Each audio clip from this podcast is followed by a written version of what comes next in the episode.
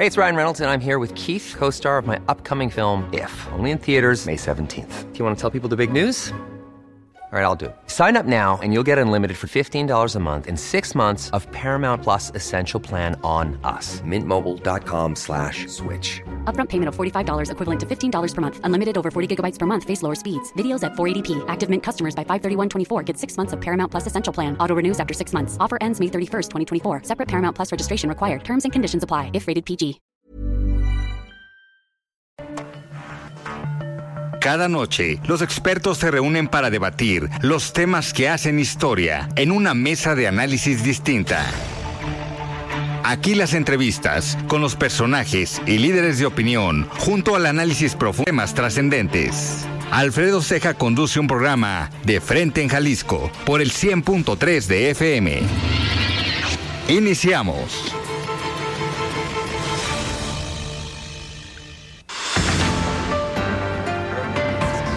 Hola, ¿qué tal? Muy buenas noches. Bienvenidos a una emisión más de De Frente en Jalisco, aquí en Heraldo Radio Jalisco. Son las 7 de la noche en punto. Hoy martes 15 de agosto y quiero agradecer como todos los días en los controles técnicos a Antonio Luna, en la producción y redacción de este espacio a Ricardo Gómez y recordarles nuestro número de WhatsApp para que se comuniquen con nosotros, el 3330 1779 66. El día de hoy vamos a tener esta mesa de todos los martes, esta mesa de análisis donde me acompaña Mario Ramos, él es ex consejero electoral del Instituto Electoral y de Participación Ciudadana del Estado de Jalisco, y Mario Hueso, él es académico del ITESO y experto en comunicación política. Vamos a platicar también el día de hoy con Juan Antonio González. Él es director general del Instituto Jalisciense de la Vivienda, el IJALVI, y expresidente de Tonala. Como cada martes, vamos a escuchar el comentario de Sofía Pérez Gasque.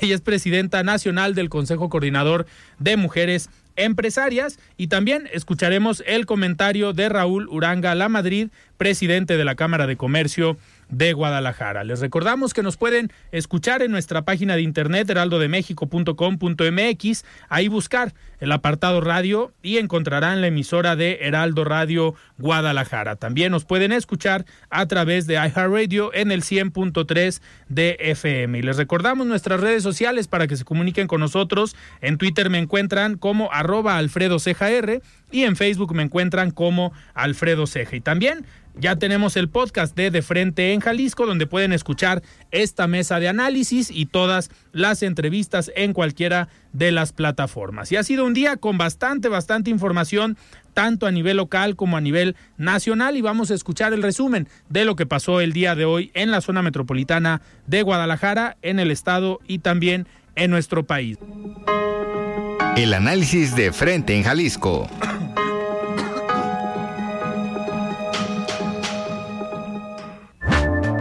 Muy bien, son las 7 de la noche con 6 minutos y arrancamos esta mesa de los martes. Estimado Mario Hueso, ¿cómo estás? Buenas noches. Bien, Alfredo, gusto en saludarte, a mi tocayo también, que, que nos visita por, Qué bueno que nos visita verte, por tocayo, primera no, vez. Nunca falta primera otra vez. vez. No, no, no, El mes y a nuestro invitado también. Muchas Antonio. gracias, Mario. Estimado Mario Ramos, ¿cómo Alfredo, estás? Buenas noches. Buenas noches, un gusto estar aquí con mi tocayo, con el arquitecto Juan Antonio. Llegaste, Mario, Siempre.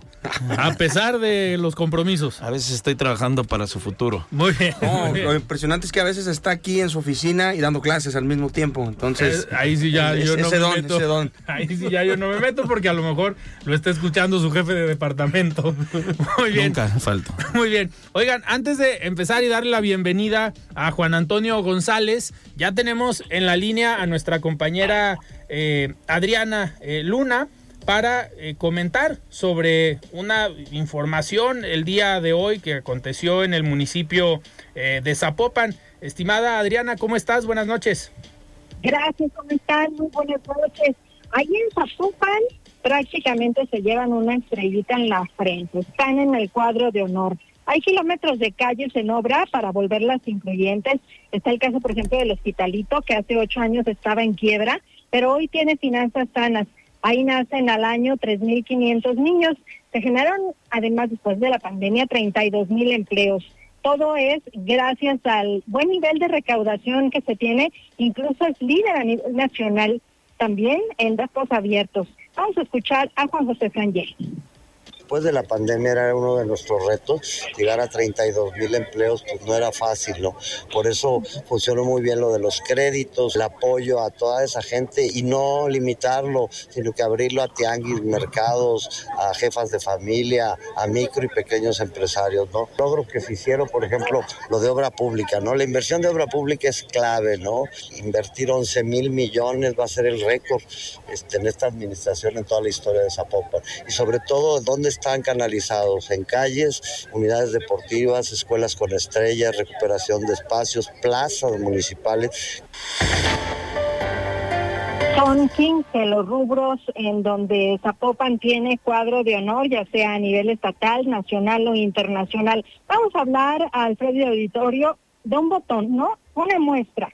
Platicamos con el director de Servicios de Salud en Zapopan, Miguel Ricardo Ochoa Plasencia, sobre esta transformación que ha tenido el hospitalito, que estaba en quiebra y hoy está totalmente diferente. Se ha convertido en un referente de atención materno-infantil. Escuchemos pero había adeudos con proveedores, adeudos a instituciones como pensiones, el IMSS, etcétera. Eh, por decisiones tomadas en otras administraciones. Eh, Estaba quebrado. Sí, porque no había solvencia de recursos. Eh, se garantizaba nómina y lo demás empezaba a ser secundario. Lo que sucedió en el hospitalito y en los servicios médicos no solo es la suficiencia para la nómina, sino para cumplir todos los compromisos, o no se tienen adeudos. Pero es un retrato, es un reflejo también de la eficiencia administrativa que ocurre en todo el municipio. Prácticamente esa es la clave. Y hoy se está transformando Zapopan en distintas áreas. Así que todavía falta trabajar, trabajar y trabajar. Así es, Adriana. Pues muchísimas gracias por esta información y pues vamos a seguir atentos de todo lo que pasa en Zapopan y también en todos los municipios del estado y de, principalmente de la zona metropolitana. Muchísimas gracias. Buenas noches. Muy buenas noches. Y pues ahora sí, le damos la bienvenida a Juan Antonio González, director del Instituto Jalisciense de la Vivienda y expresidente de Tonalá. Juan Antonio, ¿cómo estás? Buenas noches. Muchas gracias, gracias por recibirme. Muchas gracias Alfredo y ambos Marios. Gracias Mario Hueso, Mario Ramos. Gracias Marios. Muy contentos de estar por acá. Juan Antonio, a ver, suena, suena muy padre el nombre del Instituto Jalisciense de la Vivienda. Suena muy padre, suena a Infonavit o suena a otras dependencias. aquí hay, aquí hay vivienda y, ahorita, y ahorita ha sido polémico el tema de la vivienda. Hay ahí algunos eh, diputados que traen el tema de las rentas y todo. Pero, ¿qué hace el Instituto Jalisciense de la Vivienda? ¿Cuál es la, parte eh, social que les toca o es una política pública, un programa, un proyecto? ¿A qué va enfocado el instituto? Mira, eh, la verdad el instituto yo les digo que es un instituto muy grande y ahorita que hablas del Infonavit, en 1971 se inspiran de este instituto cuando era IDIPE para hacer el Infonavit. Incluso se ah, inspiran de este instituto para hacer el Consejo Nacional de Organismos Estatales de Vivienda. Pero yo les digo que nace del espíritu que marca Fray Antonio Alcalde Ibarriga en 1779 con aquellas 158 casitas llamadas las cuadritas, que eran vivienda en arrendamiento para, para la gente más necesitada. Y yo le digo que es el padre de la vivienda social en Latinoamérica, ¿no? Fray Antonio Alcalde.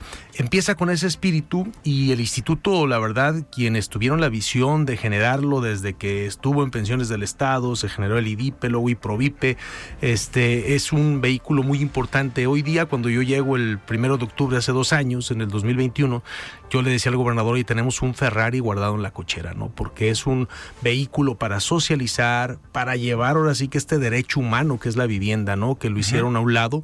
Piensan que ese término de derecho humano es novedoso, ese se estableció por la ONU en 1976 y hoy día se vuelve, se vuelve en boga. ¿Por qué?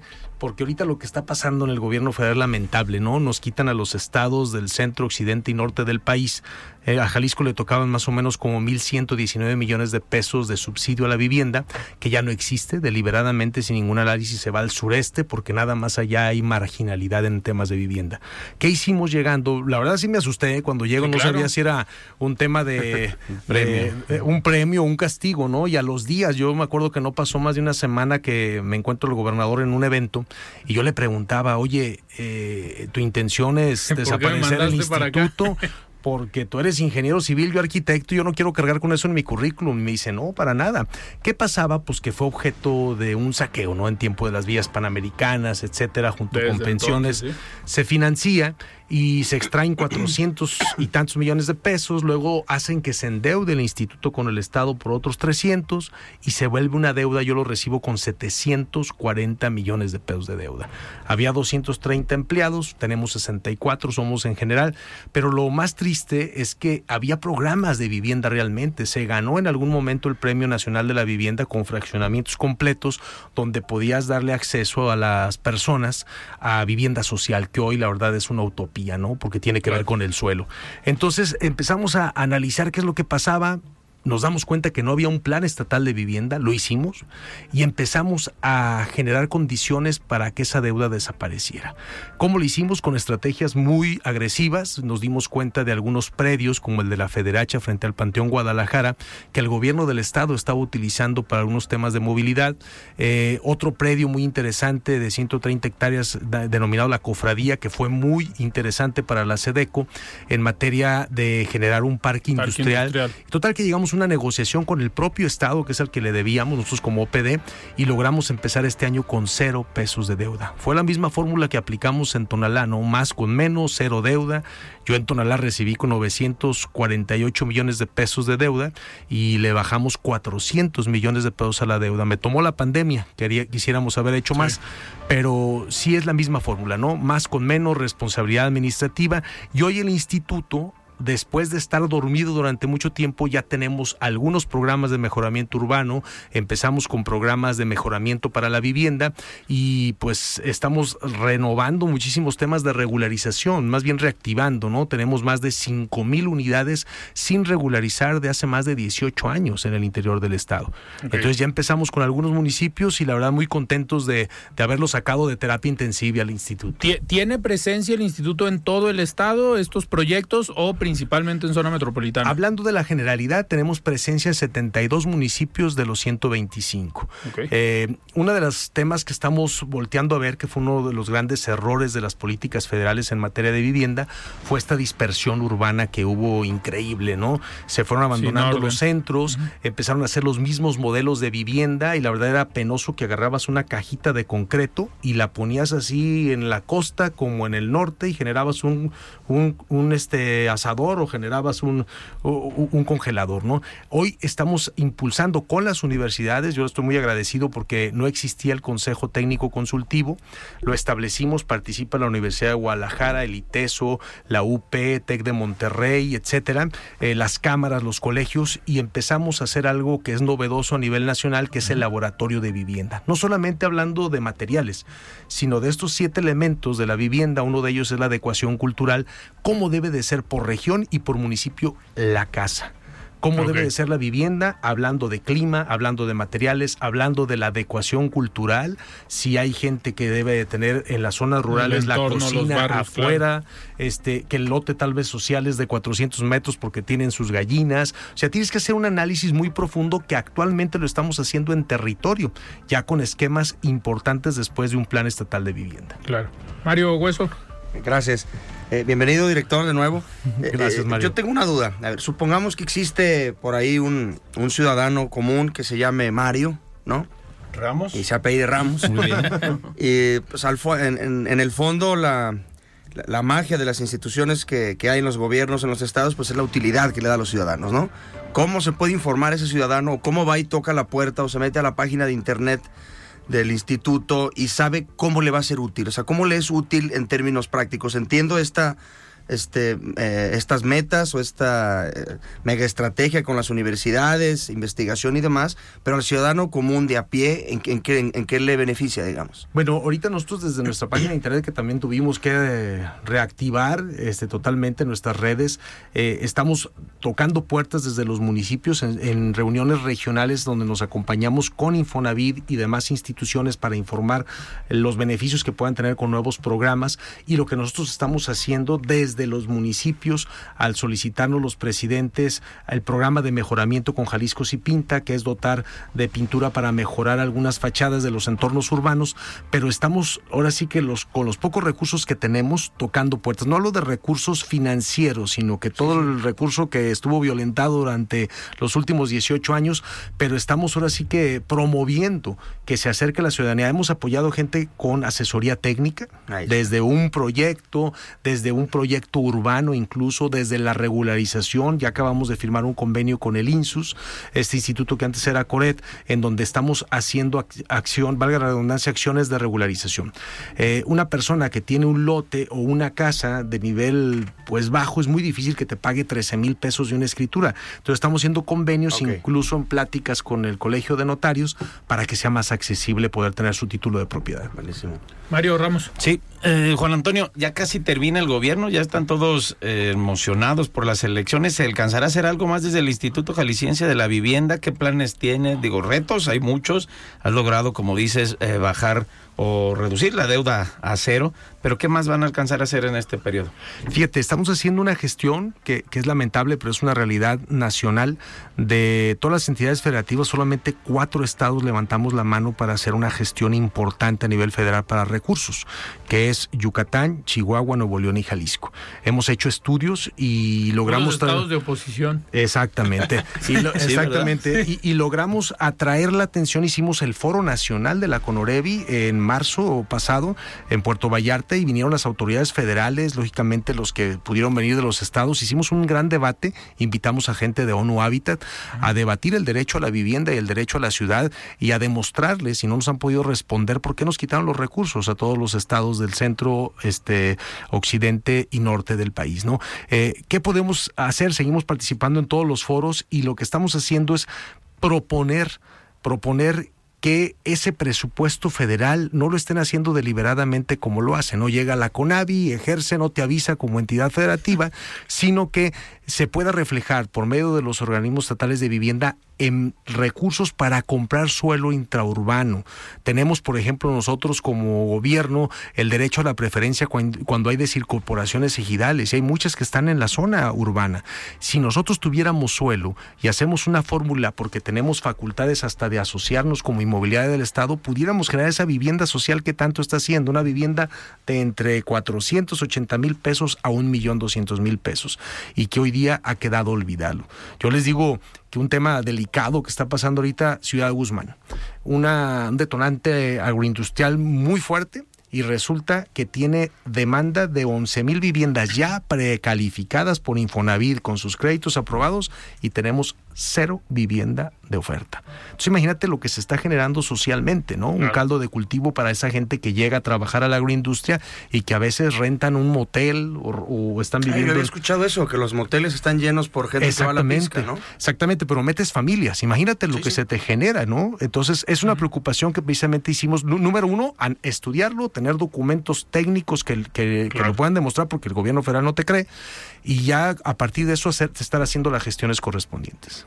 Mario, Hueso. Pues a mí me gustaría, no sé si Sí, ver, cambiar, vamos digo, a irnos a, Mario a Ramos corte. le- le dio miedo ahorita, pero a ti te gusta. No, ti te No, ¿cuál miedo? A mí me interesa la política pública de vivienda. Sí, sí, sí, sí, es lo que da mi tocayo. Mi tocayo nada más quiere la grilla y. A Mario elecciones. Hueso ya Oye. hoy, hoy vino con la intención de grillar. No, no, no, para nada. Para nada. Yo nomás quiero hacer preguntas. Adelante. hacer preguntas, ¿no? Adelante.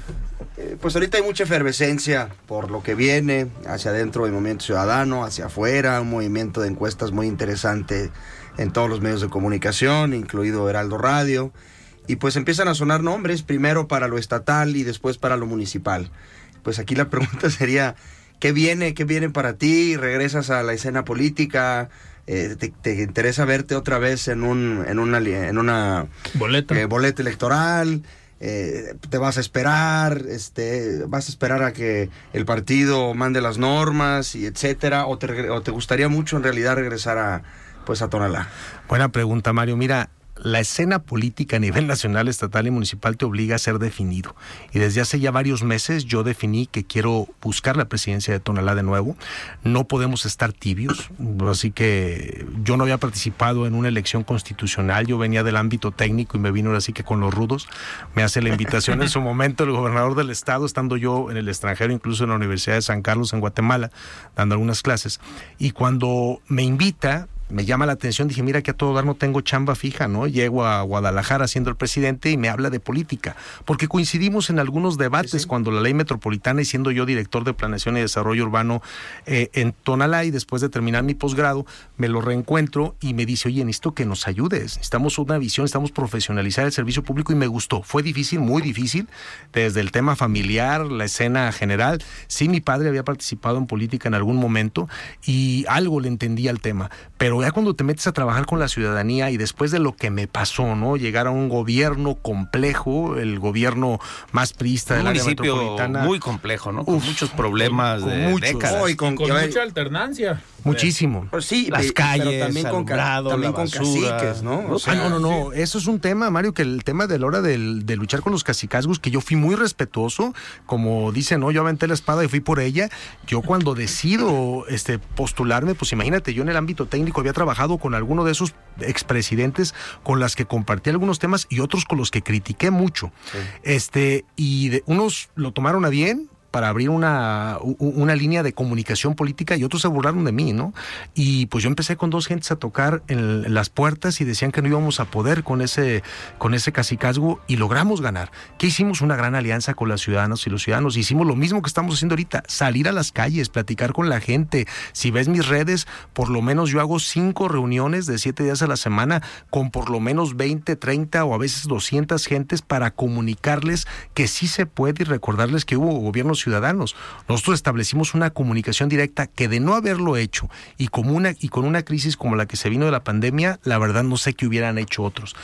Yo, mi reto número uno fue ni un peso más de deuda. Era la verdad lamentable, ya 948 millones de pesos de deuda y muchos, claro, muchos en el ámbito edilicio me decían, vamos endeudando, no pasa nada. está, en quiebra, en default del municipio, ¿no? Exacto. Técnica, ¿no? Exactamente. Yo le bajo 400 millones, me toma la pandemia y muchos me dijeron, oye, pues unos 100 milloncitos, ni un peso de deuda y lo sacamos adelante.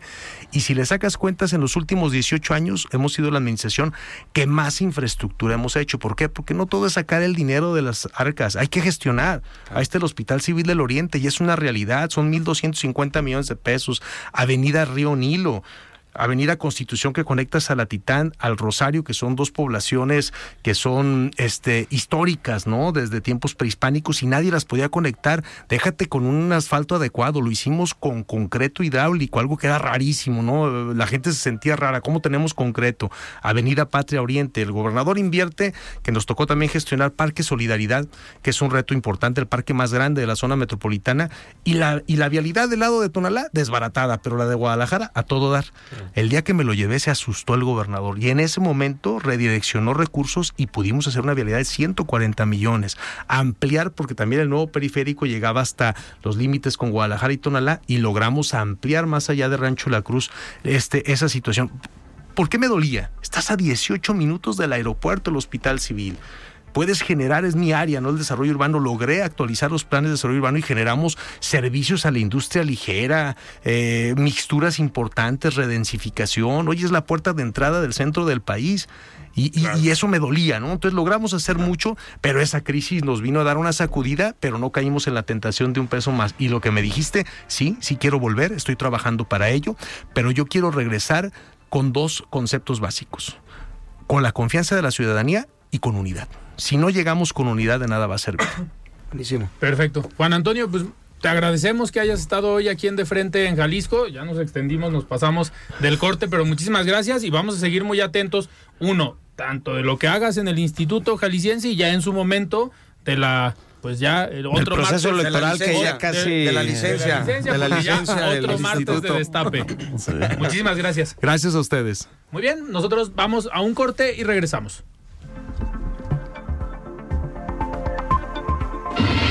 Siga con Alfredo Ceja y su análisis de frente en Jalisco por el Heraldo Radio 100.3.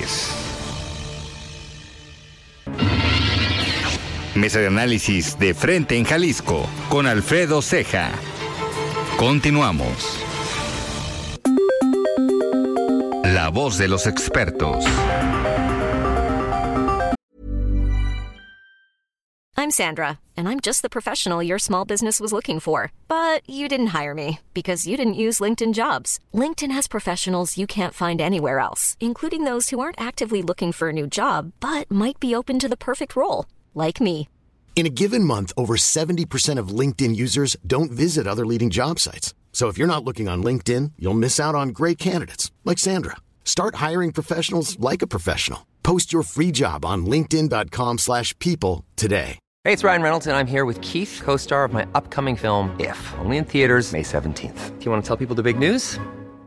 All right, I'll do it. Sign up now and you'll get unlimited for $15 a month in six months of Paramount Plus Essential Plan on us. Mintmobile.com slash switch. Upfront payment of $45 equivalent to $15 per month. Unlimited over 40 gigabytes per month. Face lower speeds. Videos at 480p. Active Mint customers by 531.24 get six months of Paramount Plus Essential Plan. Auto renews after six months. Offer ends May 31st, 2024. Separate Paramount Plus registration required. Terms and conditions apply if rated PG.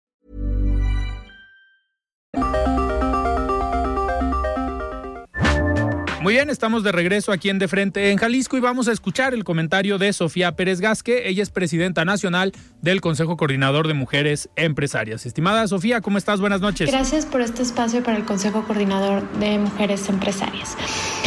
Una de las cosas que hemos escuchado a través de visitar cada uno de los estados de que pertenecen al CCME y que tienen un grupo operativo es la falta de talento para la industria y las vacantes que se están quedando sin ser llenadas por mujeres y hombres que puedan trabajar ahí. Aquí lo que nos importa desde el Consejo Coordinador de Mujeres Empresarias es cómo podemos generar alianzas entre las empresas que tienen vacantes y las personas que buscan trabajo. El principal reto laboral es la insuficiencia de personal. 75% de las empresas que hemos platicado consideran que es un problema principal y que esta dificultad de la escasez de trabajadores calificados o rotación de personal ha sido relevante. Una de las cosas más importantes que hemos visto es que menos jóvenes están queriendo trabajar por diferentes estrategias. Una porque buscan emprender por la flexibilidad que encuentran en ello y segunda por los apoyos que el gobierno federal está dando. Factores como la flexibilidad en el trabajo, el apoyo a cuidados infantiles y cuidados de adultos mayores y el incremento de la cobertura educativa podría impulsar la participación laboral de la población. Nosotros desde diferentes estados hemos visto cómo las mujeres han dejado de trabajar por falta de apoyo en el sistema de cuidados. ¿Qué quiere decir esto? Que las mujeres que están colaborando contigo ahorita no tienen un espacio donde puedan dejar a las niñas, a los niños y a los adultos mayores.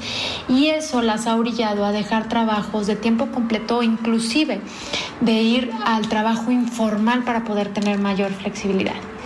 El panorama del mercado laboral a nivel internacional ha cambiado en los últimos años. Después, por supuesto, del COVID en el 2020, las economías del mundo se recuperaron gradualmente y regresaron a niveles de empleo similares o superiores al observado previo de la pandemia. Nosotros que hemos trabajado en alianza con el Instituto Mexicano de la Competitividad, por supuesto, apoyamos el análisis que realizaron también con la Confederación Patronal de la República Mexicana para que pudiera haber una caracterización de la población en edad de trabajar y cuáles no están siendo aprovechadas. Y por supuesto, eh, las cinco variables que tocaron ellos, que aportamos y apoyamos desde el Consejo Coordinador de Mujeres Empresarias, fue la dificultad para cubrir, las negociaciones salariales, la escasez de trabajadores calificados, la rotación de personal, la falta de recursos para ampliar el personal y por supuesto, cómo es que podemos dar mayor flexibilidad, entornos y salarios dignos a los colaboradores.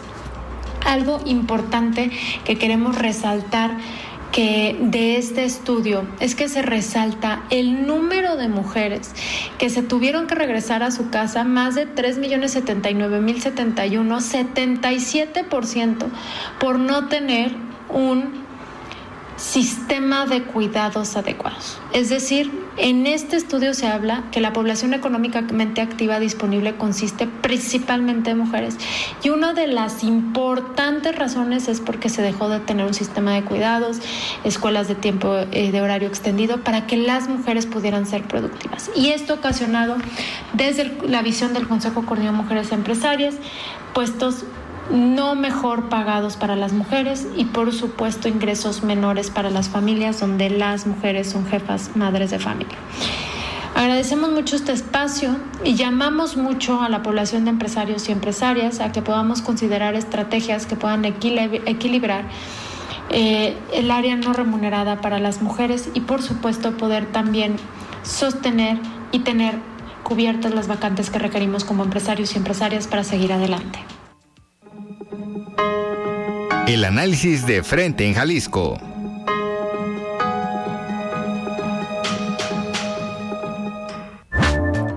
Muy bien, muchísimas gracias Sofía por este comentario. Y oigan, y para arrancar esta mesa de los jueves, esta mesa, perdón, de los martes de análisis, eh, el día de hoy de gira por San Luis Potosí, el senador y coordinador nacional de Movimiento Ciudadano Dante Delgado dejó en claro que en el 2024 competirán solos por la presidencia de la República y reitera que el 29 de septiembre en la reunión de la Coordinadora Ciudadana Nacional aprobarán la convocatoria de donde saldrá la candidatura presidencial, así como los abanderados al Senado y la Cámara de Diputados. Dante Delgado afirma que el proyecto de MC es diferente al que quieren construir las fuerzas tradicionales y que PAN, PRI y PRD saben que no les alcanza para lograr el triunfo en el 2024 porque han perdido 23 elecciones estatales, según lo dicho por el líder naranja. Se refirió a la encuesta publicada por el Heraldo de México que coloca a Movimiento Ciudadano con 10.5% de las preferencias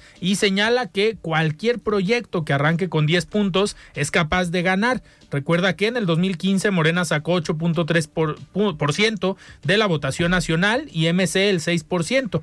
Añade que están construyendo el proyecto que les va a permitir ganar la presidencia de la República y también mencionó otras encuestas que instalan al alcalde de Monterrey, Luis Donaldo Colosio Riojas, con un 30%, aunque atajó que no está decidido que vaya a ser su candidato presidencial. Finalmente dejó en claro que en el máximo órgano de dirección, que es la Convención Nacional Democrática, decidieron participar de manera directa y al lado de la ciudadanía y no de los partidos tradicionales y será Movimiento Ciudadano el que esté en posibilidades reales de derrotar a Morena, según lo dicho por Dante Delgado. Mario, hoy tenemos esta información, un mensaje muy claro de Dante Delgado sobre pues el futuro de MC para el 24. Sabemos que pues, Dante Delgado es catalogado como el dueño de la marca y el presidente de Movimiento Ciudadano, que si bien puede definirse aparte Jalisco, pero la decisión importante del 24 de la elección federal, pues se va a tomar allá y se la va a tomar Dante Delgado al parecer, ¿no? Pues eh, yo creo que ya la había tomado, ¿no? era lo que se veía, ¿no? Era lo que se veía, ya lo había adelantado. No entiendo entonces la naturaleza de, la famosa reunión de notables del, del, viernes pasado. Del viernes pasado y del espantoso boletín que sacaron. Porque no dijeron porque nada. básicamente dice que sostuvieron un diálogo franco y profundo que inauguraron un espacio de reflexión permanente para definir la ruta. Es decir, nos juntamos para decir que vamos a empezar a platicar. Y dos días después, y dos días después dice ya no, pues nosotros ya nos pusimos de acuerdo en que vamos a ir solos. Entonces, ¿dónde está el diálogo, la reflexión y la ruta que iban a encaminar a platicar? Pues me parece que eh, ya estaba muy marcado que Dante había tomado esa decisión. Eh, vamos a ver cómo reacciona el emesismo en Jalisco, para muchos llamados alfarismo. Y hay que ver también si no le hacen una campañota a Movimiento Ciudadano a nivel nacional de ser el esquirol de Morena, porque yo no entiendo, eh, o yo no veo otra lectura que, que, no sea a estar haciéndole el caldo gordo a Morena, así como lo hicieron en Estado de México y lo hicieron en Coahuila a no llevar candidatos, porque un partido está para competir. Claro. Mario Ramos, oye, a ver, en este, en este sentido, lo que comenta Mario Hueso, eh, de que se reunieron el viernes, pero ahora sale Dante y dice esto, a ver, conociendo a lo mejor a Dante Delgado, pues aplicó un colmillo muy fuerte, muy amplio y retorcido de les, los invito, nos reunimos en Los tres, invito, cuatro los semanas. escucho, Los escucho, tomamos la foto, mandamos un boletín o medio boletín y ya después salgo y digo lo que yo quiero. Jugó con ese colmillo Dante Delgado y les habrá hecho, digamos, pues les habrá visto la cara. Pues no, no, no, no creo que tanto como verles la cara, pero coincido con mi tocayo que esa decisión parece ya la tenía tomada, ¿no? Hay muchos rumores desde antes, desde la elección del estado de Coahuila, en el estado de México, que Movimiento Ciudadano, hoy nos damos cuenta, bueno, desde el anuncio del gobernador de Jalisco, eh, nos damos cuenta que la dirigencia nacional de MC ha estado haciendo un juego. En algún momento algunos creímos que era todo MC, ¿no? Yo creo que por eso se desmarca el gobernador y el MCismo de Jalisco y levanta la voz, la declaración Sí. de Clemente Castañeda. A ver, hay que, re- hay que considerar la posibilidad de frente. El gobernador también lo dice. Entonces yo creo que sí hay un posible cisma. ¿No? Eh, sí hay al menos diferencias de, de opinión y de postura. Yo también creí que en el conclave ya habían salido o vamos a tomar una, una decisión consensada. Es que además, voy a interrumpirte, perdóname, tocayo Alfredo. eh, salen como con poniéndose de acuerdo en que no van a decir nada. Entonces nadie declara nada. No hay ni fotos, ni selfies. El boletín. El- nomás el, El boletín, escueto. Que puede no dice ser el- nada. Un, un- un manual de cómo no hacer un boletín si no va a decir nada. Eh, pero como que nadie quiso declarar nada, salvo por ahí algo que le filtraron en el periódico Milenio, donde decían Colosio y Alfaro se inclinan Eso. por la alianza, eh, Dante y Samuel se inclinan por ir solos, por ir solos, ¿no? Pero parece que salieron todos sin decir nada, no había trascendido nada, hasta que vuelve a decir esto Dante, ¿no? Es que a eso voy. A ver, el acuerdo en la reunión pareciera que fue ese. No nadie va a decir nada hasta que no vamos nos a lanzar un boletín. Y de repente Dante Delgado, pues a su manera, se va por la libre y dice: Pues por algo soy el dueño de la marca. Yo y creo puedo que pronto va yo a venir quiera". una respuesta, ¿no? Del emesismo en Jalisco. Hay que ver. Eh, yo creo que ahí que el elemento clave ahorita es la incertidumbre, completamente. De aquí a que se define en dos, tres semanas si que quién va a encabezar al frente. eh, Que ya dejaron fuera a otro, Enrique de la Madrid. Sí, sí, sí, no, digo, se consolida todavía más este Xochitl Galvez, que sí, también además es, en, la- en el último estudio que hicieron, pues ganó, ¿no? Sí. Pero vamos a ver qué sucede. Yo, yo creo que hay incertidumbre de manera local, nacional. Este, hay quien sale a hablar de, quien todavía salen a hablar de unidad, pero pues son dos proyectos políticos diferentes. Una coalición en Jalisco MC con el PRI, PAN, frente. PRD. Sí. Digo, lo define Digo, también la PRD dirigencia nacional, ¿no? Ah, el ver, PRD también pero, está en pausa. Sí, el PRD ahorita está en pausa, pero a ver, lo que han condicionado en las últimas semanas, el Partido Acción Nacional dice, sí aceptamos la alianza con MC, pero tiene que ser la nacional también. O sea, una alianza nacional Y ahí no le puede entramos a definirlo una- aquí. No, Al menos que sea aquí más bien de facto, ¿no? De facto, Este, puede ser. Al menos, al con el PAN que ya ha sucedido, ¿no? Sucedió Sí. en el 18 también. sí, que a lo mejor los panistas no estaban tan de acuerdo, pero pues, fue una... Que el emesismo nacional. de Jalisco vote por el del frente, por ejemplo, para la presidencia. Exacto. Y No, aquí pero cada imagínense, quien. ustedes se imaginan aquí al- a quien vaya a ser candidato a gobernador, levantándole la mano, a- con todo respeto, a Dante. Pues más bien levantándole la silla, más bien, para, para ayudarle, ¿no? Sí, no, yo creo que sí este, eh, le está afectando ¿no? esta postura a buen ciudadano. Yo veo bien que el emesismo en Jalisco se haya desmarcado, ¿no? este, cerrarse a la posibilidad de platicar, de dialogar una coalición. Pero, Pues pero va a ser un escenario complicado, ¿no? A pesar de que se desmarcan, porque si se lanza una campaña como la que decía Mario en contra de Movimiento Ciudadano, que le están haciendo el trabajo sucio a Morena, si por algo permea esa... Le afectaría aquí Le en afectaría Jalisco. aquí en Jalisco. Ya lo vimos en el 21 en la elección de las diputaciones federales, pues se fue a tercios la Pero elección. qué dilema, ¿no? Aquí el, op- el oponente principal de Movimiento Ciudadano pues es Morena. Mm. Sí, totalmente. Podría ser una elección que se vaya a tercios también. Sí. Entonces cambia todo el escenario completamente en lo local, ¿no? Y por ejemplo, a ver, al, en el interior del estado, ¿sí le preocupará Morena a MC o le preocupará más la alianza? Porque hay municipios donde la alianza puede seguir teniendo fuerza y se puede ir a tercios y a lo mejor de los 125 municipios quede parejo. No hay que, digamos, despreciar tanto la estructura del PAN, la estructura del PRI. No, pues hoy frente- gobiernan entre los dos cuarenta y tantos, cuarenta y ocho, veinticinco el PRI y otros Sí, tantos casi frente 20 a la PAN. desorganización que sigue en Morena, ¿eh?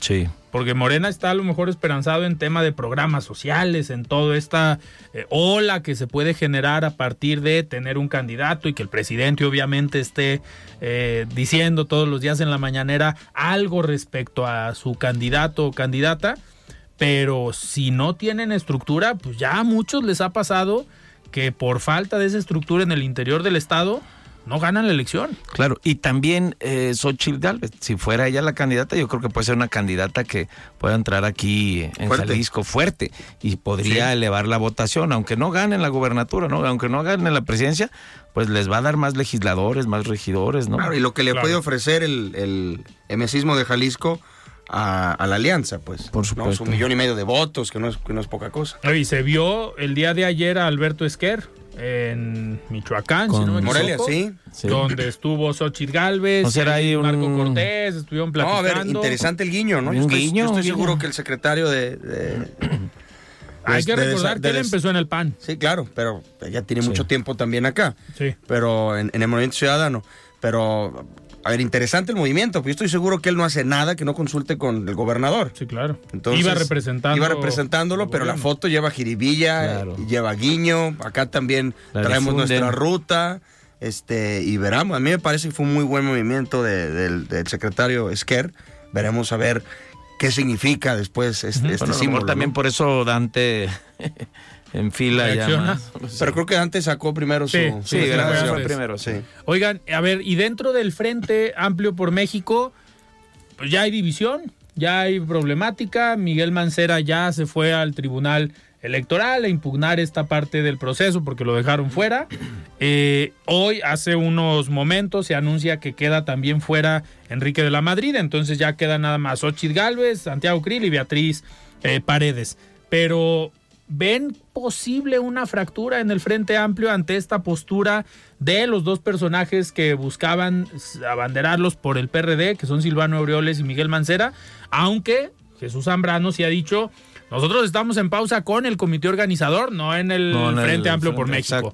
Eh, al final, digo, yo creo que Jesús Zambrano sabe que solo pues, no va a No, ningún sin lado. el frente, ¿qué A ver, es? Digo, yo creo- Ellos han estado siempre a punto de perder el registro. Sí, sí. tocayo sabrá más de estos números, pero ¿cuánto vale el PRD a nivel nacional? No, no, no, 5%. Pero 5 mucho, ¿no? Con la coalición. ¿Y sin la coalición? No, Nada. tiene que tener el 3% de la votación. es. O sea, están en el- al límite. Imagínate solo.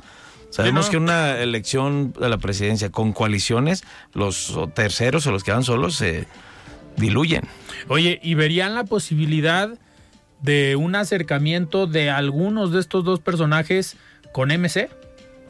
No, no, no. Porque lo al creo. final, digo, se ha hablado mucho de, de Marcelo Ebrard, si le cierra el ojo a Movimiento Sí, pero no, Ciudadano. no, no, no sé qué tanto le puede aportar Silvano, este, Enrique de la Madrid. No, tiene el No, a ver, a propio mí, MC. a mí me, con todo respeto, pues, pero me parece un puchero de- de- que me da un poquito hasta de risa, pues. O sea, en realidad no Pero tienen esa salir con valía. dignidad o no sé por qué lo hacen, pero en realidad lo que más les convendría es reconocer que no les alcanzó. Y, Ay, aquí estoy para, tengo dos canicas. ¿Con qué te ayudo con sí. estas dos canicas? Pues, pero ¿no? salir a desconocer, a despotricar, no creo que Sí, le sumen ni a ellos mismos, pues no creo que ganen algo. Y no, Claro. no- no- pienso que no han de estar tan preocupados en el frente. A ver, yo creo que Pues ni no. siquiera trascendió mucho ese berrinche, claro. ¿no? No, no. O sea, a ver, y con eso ya olvídate de ser secretario.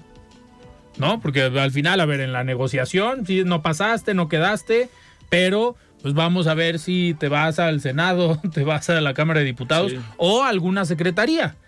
Pero con este tipo de actitudes, pues va a ser más complicado para Jesús Zambrano negociar una posición en el Senado o una secretaría para alguno de estos personajes, ¿no? Por supuesto que sí. Está, estaría complicado. Está complicado. Oigan, y a ver, aquí digo, todavía nos quedan dos, dos minutos. Ayer tuvimos aquí a la presidenta del PAN, a Diana González. ¿Cómo, cómo ven el escenario en Jalisco para el Frente Amplio? Pero en lo local, porque ya se anunció la semana pasada esta alianza eh, PRI, PAN, PRD en Jalisco, pero ¿cómo la ven? ¿Viable, no viable? ¿Tiene posibilidades? Pues yo creo que la pregunta sería quién la puede llegar a encabezar. Eh, también creo que esas decisiones las van a tomar en México y no aquí, como siempre ha sucedido, no es algo nuevo. Pero yo no sé si mi tocayo que se dedica a los datos y a las encuestas haya medido cuánto te da la alianza en Jalisco con una de esas tres figuras, la presidenta del PAN, la presidenta del PRI o la presidenta del PRD, porque no sé en realidad cuál sea su valía. Sí, eh, bueno, él no, hay que recordar que no se hace una suma en automático, ¿no? Si el PAN anda entre el 10 y el 12%, el PRI también, el PRD eh, 3%, pues no quiere decir que se agreguen, depende mucho de la candidatura. Claro. Yo creo que sí van a ser competitivos, ¿no? Eh, Por eh, el efecto también nacional. Y creo que va a haber una elección, eh, este, en la definición del elector lo tendrá en que continúa la cuarta transformación o, o no. Y ahí la disputa va a ser, en el caso de Jalisco, entre Movimiento Ciudadano y, la, alianza. para ver quién se lleva ese electorado que no está conforme con, con Morena, ¿no? ¿Qué pesará más ahorita? ¿El desgaste de las marcas históricamente del PRI y del PAN o el desgaste de gobernar en MC aquí en Jalisco? Yo creo que el gobierno es el que le afecta más a la gente. Yo creo que sí, los, la falta de resultados, ve el tema de inseguridad pública. Sí, esos, esos eh, magnoeventos, como lo que acaba de suceder, que le Claro. leíamos al inicio de tu resumen en Lagos de Moreno con estos cinco chavos, eh, sí perjudican mucho la imagen del gobierno. O sea, yo creo que la gente sí dice, ¿de quién es la culpa? Pues del gobierno, ¿no? Lo en que sea que general, signifique. pero ahí el, eh, gobierna en el municipio. Pero es de tu gobierno, además es de tu Claro. gobierno, lo más cercano, lo más próximo, municipio, estado y lo, lo federal. y- y por más que salgas a decir que los índices van a la baja, este tipo de eventos causan Te un- cambian la percepción Sí, te cambian la percepción, causan un efecto en la percepción. por ejemplo, también lo ocurrido ahí. Así ¿no? es. Este, Oigan, pues antes de despedirnos, vamos a escuchar el comentario de Raúl Uranga La Madrid, presidente de la Cámara de Comercio de Guadalajara. Estimado Raúl, ¿cómo estás? Buenas noches. Muy buenas noches para ti, Alfredo, y para tu apreciada audiencia que sigue de frente en Jalisco, un programa del Heraldo Radio. Hoy quisiera platicarles que estamos en el marco del aniversario luctuoso 231 de Fray Antonio Alcalde. Un dato que nos preocupa como Cámara de Comercio de Guadalajara y como ciudad es que, según un sondeo hecho por el gobierno tapatío, 85% de las personas consultadas dijo desconocer la vida del gran benefactor de la ciudad. Tanto la Cámara de Comercio como el Gobierno de Guadalajara y el Gobierno de Jalisco estamos realizando diversas acciones para mantener vivo el legado de alcalde. La semana pasada se develó un mural en su honor, inspirado en un texto de Agustín Yáñez. Es una creación del acuarelista Jorge Monroy Padilla a través del diseño del artista Sergio Hernández Madera. Esta obra de arte, de 9 metros de altura por 6 de ancho, impresionará a los visitantes del centro histórico y los pondrá a reflexionar sobre el legado del fraile de la calavera, entre en que se encuentra el Hospital Civil y la Universidad de Guadalajara. Agradezco al gobierno de Guadalajara y al gobierno de Jalisco por este esfuerzo por mantener viva la memoria de Fray Antonio Alcalde. Desde la Cámara de Comercio hemos hecho otros esfuerzos editoriales para resaltar su legado. El Consejo di- Directivo que nos antecedió hizo posible la segunda edición actualizada del libro Noticias del Fraile de la Calavera, Antonio Alcalde Barriga, en Guadalajara, autoría de Laura Castro Golarte. Ahora quiero adelantarles que estamos preparando otro libro sobre el Fraile de la Calavera, pero enfocado a niñas y a niños, pues creemos indispensable que conozcan la historia de su ciudad y de los personajes que la han engrandecido. Sumado a lo anterior, quiero agregar que próximamente presentaremos la cuarta edición del libro El Puente de las Damas, obra del maestro Enrique Ibarra Pedrosa y publicado por la Cámara de Comercio de Guadalajara, junto con el Gobierno de Guadalajara y el Instituto Cultural Ignacio Dávila Garibí. Fray Antonio Alcalde fue indispensable para la construcción de este puente que conectó a la ciudad de Guadalajara con el pueblo de Mexicalcingo. Este puente, por cierto, fue encontrado debajo del barrio de Mexicalcingo en el 2016 durante unos trabajos de mejoramiento urbano. El gobierno de Jalisco, el Ayuntamiento de Guadalajara y el INA hicieron una restauración exitosa para que todas y todos podamos ser testigos de nuestro pasado. Hasta aquí mi comentario, Alfredo. Que tengan una excelente semana todas y todos. Nos escuchamos el próximo martes. Muy bien, muchísimas gracias Raúl por este comentario y nosotros nos despedimos. Mario Ramos, Gracias, muchísimas Alfredo, gracias. tocayo. Qué bueno que sí llegaste, Mario. Siempre. Perfecto. Mario Hueso, muchísimas gracias. Gracias, Alfredo Tocayo. Qué bueno que viniste, Tocayo. muy bien. vamos a ver si viene el próximo, el próximo martes. Pues nosotros nos despedimos y el día de mañana vamos a tener esta mesa que tenemos una vez al mes con dirigentes juveniles de organismos empresariales. Nos acompañará Paulina Patlán, ella es presidenta del Consejo Coordinador de, de Jóvenes Empresarios aquí en el Estado, Ernesto Coronel del Consejo Agropecuario y Armando Castaño de la Comisión de Jóvenes de Coparmex Jalisco. Yo soy Alfredo Ceja, nos escuchamos el día de mañana. Muy buenas noches. Alfredo Ceja los espera de lunes a viernes para que junto con los expertos y líderes de opinión analicen la noticia y a sus protagonistas. Esto fue De Frente en Jalisco, otra exclusiva de El Heraldo Radio.